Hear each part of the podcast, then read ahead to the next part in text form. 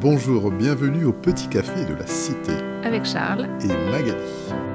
On discute souvent de la Bible autour d'un café avec Magali et on se dit pourquoi pas lancer une invitation à participer à ce partage. Dans notre dernier podcast, Daniel nous a partagé sa vie de foi dans la maladie. D'ailleurs, n'hésitez pas à l'écouter si ce n'est déjà fait avant de nous suivre maintenant.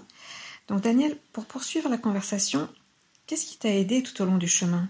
Ce qui m'a aidé, eh bien, c'est toujours, ma vie a été jalonnée de ces paroles de Dieu ou des euh, circonstances où j'ai vraiment vu l'amour de Dieu. Et c'est ce qui m'a tenu, même dans des moments les plus sombres, où effectivement, on a l'impression que Dieu est absent mm. et qu'il n'est pas là ou qu'il ne se soucie plus de nous. Mais jamais, ce n'est jamais vrai. Jésus a fait une promesse dans Matthieu, à la fin du livre de Matthieu, en disant Je serai avec vous tous les jours jusqu'à la fin des temps. Et c'est exactement, il tient parole.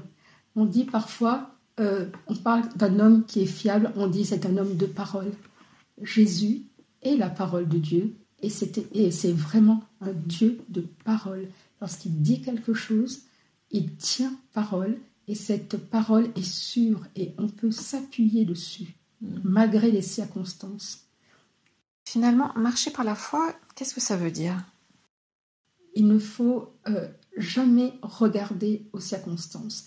Il ne faut pas nier les circonstances. Quand on est malade, on est malade. Il faut se soigner. Mais au-delà des circonstances, l'invisible où se trouve le Seigneur est plus grand que le visible où on se trouve. Et c'est extrêmement important. Et comment on a confiance en ce Dieu, en ce Dieu qu'on ne voit pas Simplement, il faut chaque jour, euh, on construise une intimité avec lui. La seule façon de le connaître, c'est de lire sa parole. C'est pour ça qu'il y a plein de couleurs. Mm. Si on lit sa parole et que l'Esprit de Dieu nous enseigne, on crée une intimité avec Jésus. Et c'est une véritable intimité. On apprend à le connaître. On n'a pas confiance en Dieu du premier jour où on le rencontre, où il vient à notre rencontre.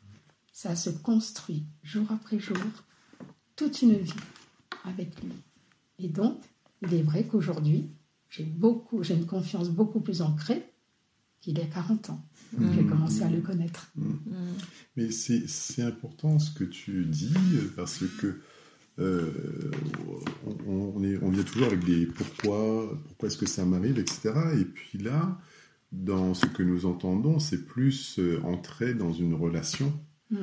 Euh, avec, avec le Seigneur et que c'est tout à fait possible d'avoir cette relation et que, quelles que soient les circonstances. Mm.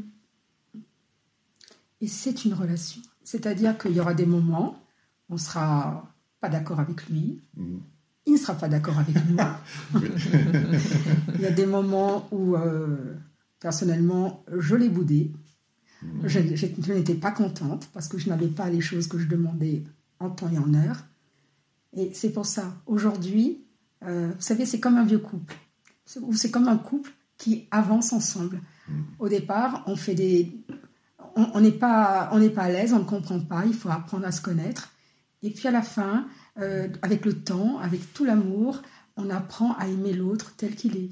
Mmh. C'est-à-dire on ne cherche pas à vouloir qu'il soit quelqu'un qu'il n'est pas. Et nous non plus, on essaye, on est soi-même parce qu'on est sûr de l'amour qu'il nous porte, de plus en plus sûr. Et être sûr de l'amour que Dieu nous porte, quoi que nous fassions, et qu'il nous aime vraiment comme nous sommes, c'est extrêmement important mm. parce que ça nous permet de nous épanouir et finalement lorsque Dieu euh, nous propose une porte qui s'ouvre pour entrer dans son plan à une nouvelle étape, eh bien on y rentre plus facilement parce qu'on sait que sa main ne nous lâchera pas. Ouais. Et être accepté comme tel qu'on est, c'est très libérateur. Absolument, absolument. Et la maladie, euh, c'est vrai que c'est difficile euh, simplement, cette confiance est très importante et cet amour est très important. Pourquoi?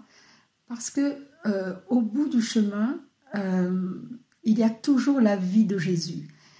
c'est, je tiens à le dire, la vie. Jésus ne nous déteste pas parce que ce n'est pas parce qu'il nous déteste qu'on est malade. Mm. Et euh, voilà. Et on n'est pas non plus euh, mal aimé de lui parce que nous sommes malades. Mm. Je veux dire, il choisit pas. C'est pas une punition. Mm. Voilà, on est puni, on est malade, on est puni. Pas du tout. Ou alors, euh, ben, il nous déteste et à, nous, ben, il, il, ne nous aide pas. Non, ce n'est pas du tout ça. C'est que simplement, c'est un chemin avec le Seigneur. Je sais que la, maladie, la guérison pose beaucoup de problèmes, mais simplement, ce n'est qu'un témoignage que je vous donne, le témoignage de ma vie. Jésus est toujours pour la vie, jamais pour la mort. Parce qu'il dit dans sa parole, vous ne comprenez pas les Écritures, Dieu est, le Dieu des vivants, pas des morts. Mm. Et au fur et à mesure que nous marchons dans cette confiance et dans cet amour avec Jésus, je veux dire, notre destinée est toujours pour la vie. Jésus est tout-puissant, il peut guérir les maladies. Absolument aucun problème. Moi, il m'a guéri pendant des périodes de choses très difficiles à l'intérieur de cette maladie, ce qui m'a permis de continuer mon chemin.